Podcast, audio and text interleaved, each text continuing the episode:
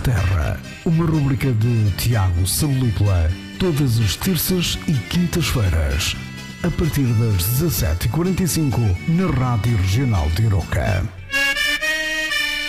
Ora, muito boa tarde a todos os ouvintes da Rádio Regional de Aroca.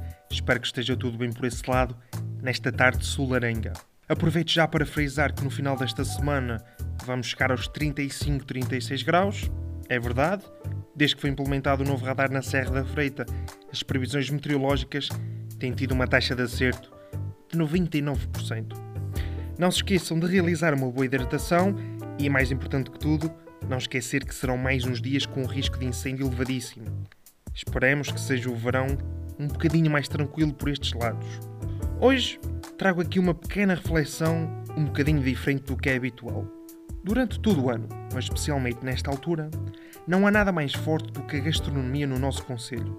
Todavia, imaginem então o que seria da Arouca se começassem a aparecer cada vez mais vegetarianos e veganos. Aviso já que concordo completamente com a redução do consumo de carne, por questões de saúde, mas sobretudo por questões ambientais, mas é verdade que devem ser raros os sítios que consumam mais carne de vaca do que arouca. E já agora, também devem ser raras as serras com mais metano do que a Serra da Freita. Eu acho que é impossível calcular as toneladas de carne de vaca ingerida por ano na nossa vila. Eu que gosto de arriscar palpites, nem sequer consigo chutar o número, mas a quantidade de restaurantes lotados durante estes meses e durante todo o ano deve ser um número com bastante algarismo.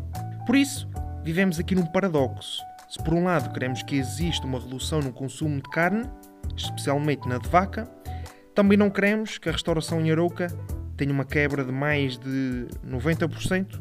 Terá de ser uma redução gradual, eu sei, mas com a qualidade da nossa posta aroquesa é tão difícil resistir.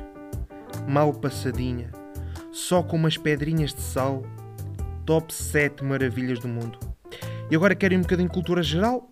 Apesar da história do aparecimento desta raça ser um pouco desconhecida, é muito provável que remonte aos tempos celtas, há muito, muito ano.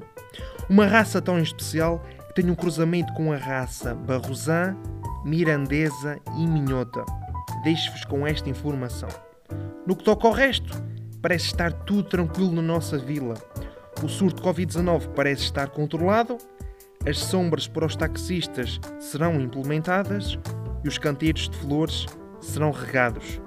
Como é bom viver nesta linda terra.